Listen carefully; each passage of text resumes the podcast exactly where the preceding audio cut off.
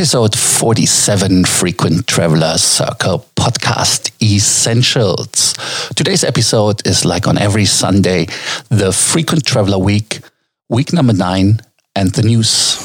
Welcome to the Frequent Traveler Circle podcast. Always travel better. Put your seat into an upright position and fasten your seatbelt as your pilots Lars and Johannes are going to fly you through the world of miles, points, and status. Corona is the word, or how they call it now differently. I even forgot the name, conf something 19. So um, that is the major topic this week. ITB, the biggest industry fair, got cancelled. And um, yeah, so I have a little bit more time on the hand. So do not hesitate to contact us, write us, and of course, consult us. No, we consult you. That is the way it works. We help you with more miles, more points, more status for free. Your 15 minutes. The show notes will give you the link. But let us start directly with the topic what happens when the coronavirus starts or the people stop traveling it happens that the airlines under pressure, the shares go down. And when we see what the market cap is, then you see, for example, the most valuable airline would be Delta, then Southwest. For us Europeans, a little bit, yeah, I'm as a German, not only European, I have to say I'm German, um, that Lufthansa is only a little bit less worse than half of Ryanair. That is unbelievable. Lufthansa is 6.3 billion euro valued, and Ryanair is more than double.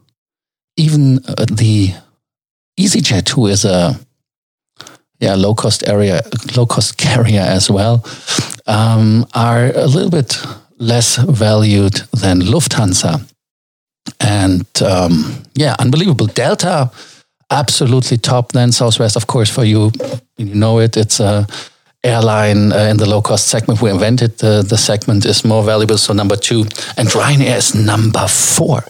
That is unbelievable. So that has influence, and the influence is that the airlines start to cancel flights. Lufthansa has already parked 13 aircrafts from the long haul fleet, and they are putting another 10 aircrafts from the short uh, how do you call it?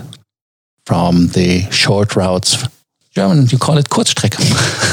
For the intra-European flights, um, they are parked.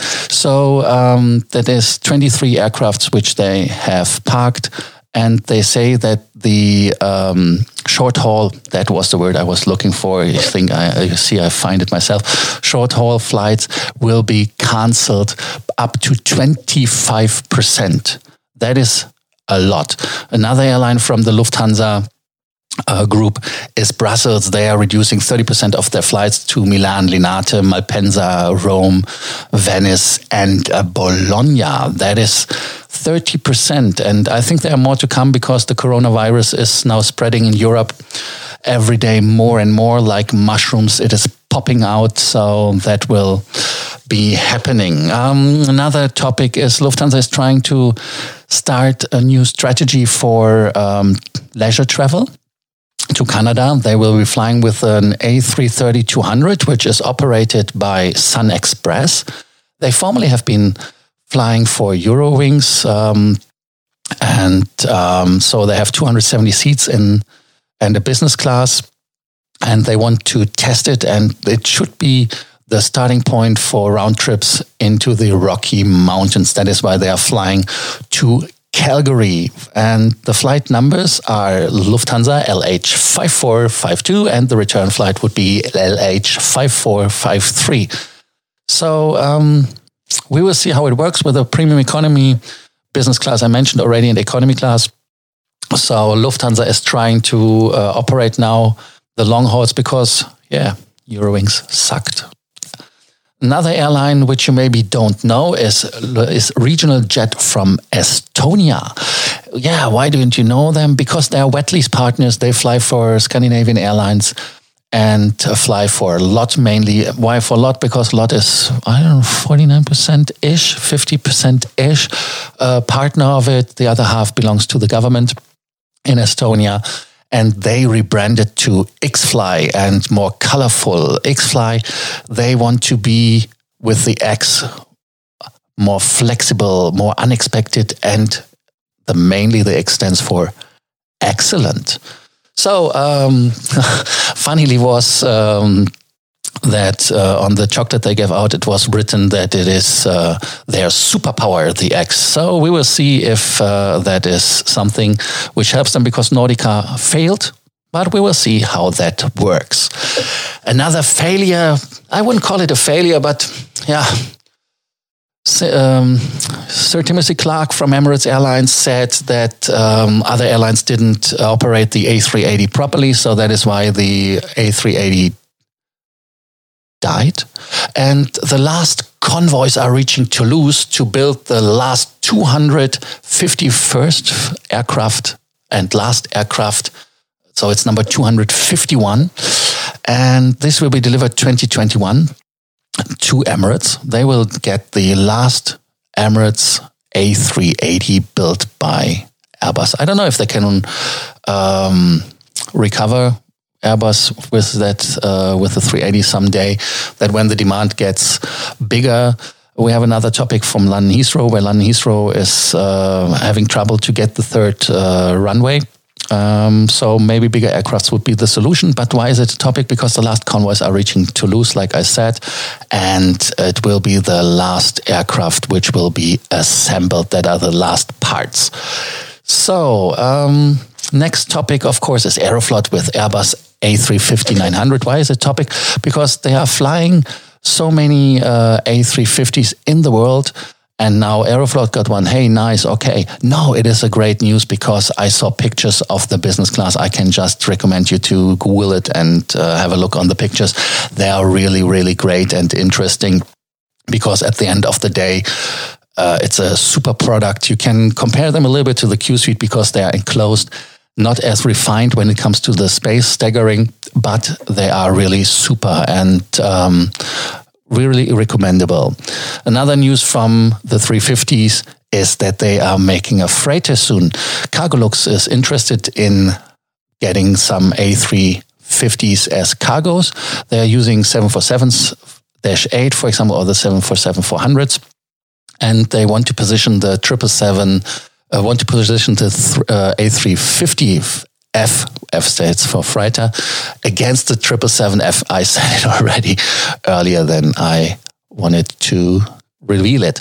And Qatar is um, there as well, who wants some cargo planes as they're operating already the A350 for the passengers, even in the 900 1000 version. So, and 1000 version is the new word. In 2023, the Qantas friends in Australia have blocked the uh, yeah delivery slots.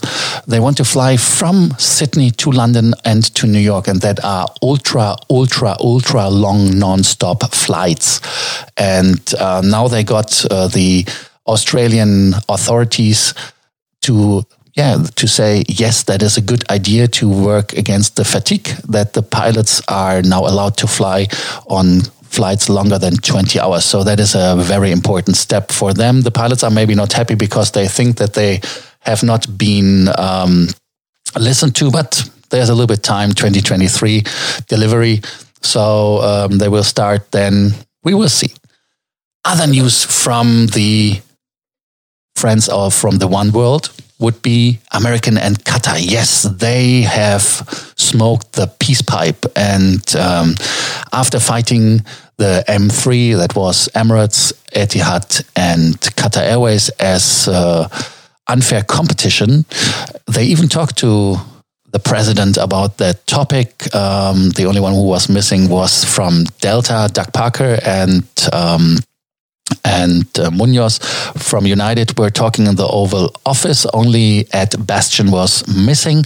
So they smoked the peace pipe. If you cannot be getting ready of them, then be friends. And so they decided to be friends. And um, some rumors are that the Oval Office said, hey, people, get peaceful and make something out of it. And um, so they made peace, and it's rumored that American Airlines wants to fly from the US directly to Doha in the central and capital of the M3 airlines, one of them of the three, of course. And um, yeah, I don't know. I like it when there's peace and no fights. That is maybe for us more opportunity to find cheaper and better flights and connections, especially as flights from Asia to the US can be now routed via Doha a little bit more easier because of codeshare, like it used to be.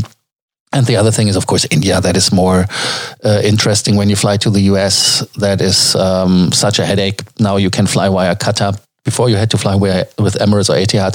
So you have another option. That is a good, I, good thing that the prices get maybe cheaper.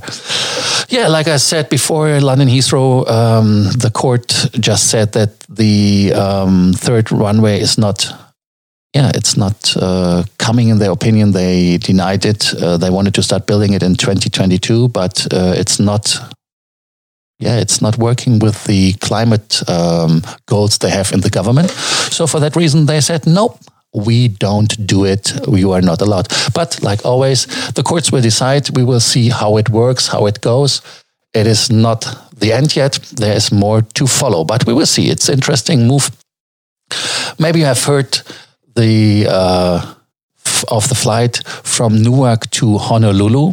It's an 11-hour flight, as you know, and um, United is operating it with a triple seven normally. Now they did send a seven six seven for uh, operational reasons. I don't know what it uh, was really. Maybe some was tech or another thing. But what it what happened was that they didn't have enough business class seats. Uh, they had free premium economy class seats. It's called United Premium Plus, as you know, and um, they gave the passengers compensation. Nine passengers each got ten thousand dollars compensation and that are $90,000. And you say, did they still make money? I don't know. Um, I don't think so that they made on the paper money, but at the end of the day, it was not cash, it was vouchers. And the vouchers have two, yeah, two benefits for United. Number one is that not everybody is using the voucher. That is number one. May, mostly they are not using it fully. And the other one is if they use it, it doesn't cost them money because there was no cash flow. Um, they have just lost a seat which is then taken from inventory for free seats, free upgrades, whatever. So it's not as, um, yeah, it's not as bad as it sounds. And why did they do it? Um, because the compensation and the bad PR would have been worse than the vouchers. But you see, 90,000 in vouchers doesn't mean that they spent 90,000. So we have to a little bit to reduce our expectation of the wow. KLM the Dutch airline, sympathetic in blue or turquoise, as you call the color. And they didn't have a premium economy. Now they are doing the same like the Air France friends. They are united. It's one company. It's uh, Air France KLM. Delta and Virgin, they will have in the North Atlantic joint venture a premium economy, but it will be not a different seat. It will be the same economy seat with more legroom. They will just yeah, maybe double the legroom and sell it as premium economy, some tweaks in the service. That is just a news aside. Quite interesting. I think that they are now every everywhere, left, right, and center, building premium economies. When you listened to Sir Timothy Clark, Emirates and premium economy never going to happen yeah, it's coming. So premium economy is the future. Why is it the future? Because you see that it's hard in first class to make money. And um, that is why I would say that the old first class is the new business class, and the premium economy is the old business class, and economy is just economy, a little bit better than it used to be. But did we have really economy in the past? No, we did not. But that would be another episode we have to do if flying was better in the good old days. The last news I think is important this week was the uh, new partnership for frequent flyers with Delta and LATAM. They start at the 1st of April 2020. They will get reciprocal mileage and redemption. They at Delta codeshare, There will be um, Delta co-located at LATAM's uh, hub in Sao Paulo. So it will be more smooth and more easy that um, the Sky Miles Sky um, team, that is the word I was looking for, partners now move closer together. Thank you for listening to the Frequent Traveler Circle podcast, the week nine. What was your news of the week? Did we forget a news that you would have expected? Or do you want to discuss with us some news? Do not forget to write us. We are happy to help you. Thank you for listening. The Frequent Traveler podcast comes to you tomorrow. And do not forget to subscribe that you do not miss any episode. Thank you. Bye bye. Thank you for listening to our podcast, Frequent Traveler Circle. Always travel better and boost your miles, points, and status. Book your free consulting session now at www.ftcircle.com now.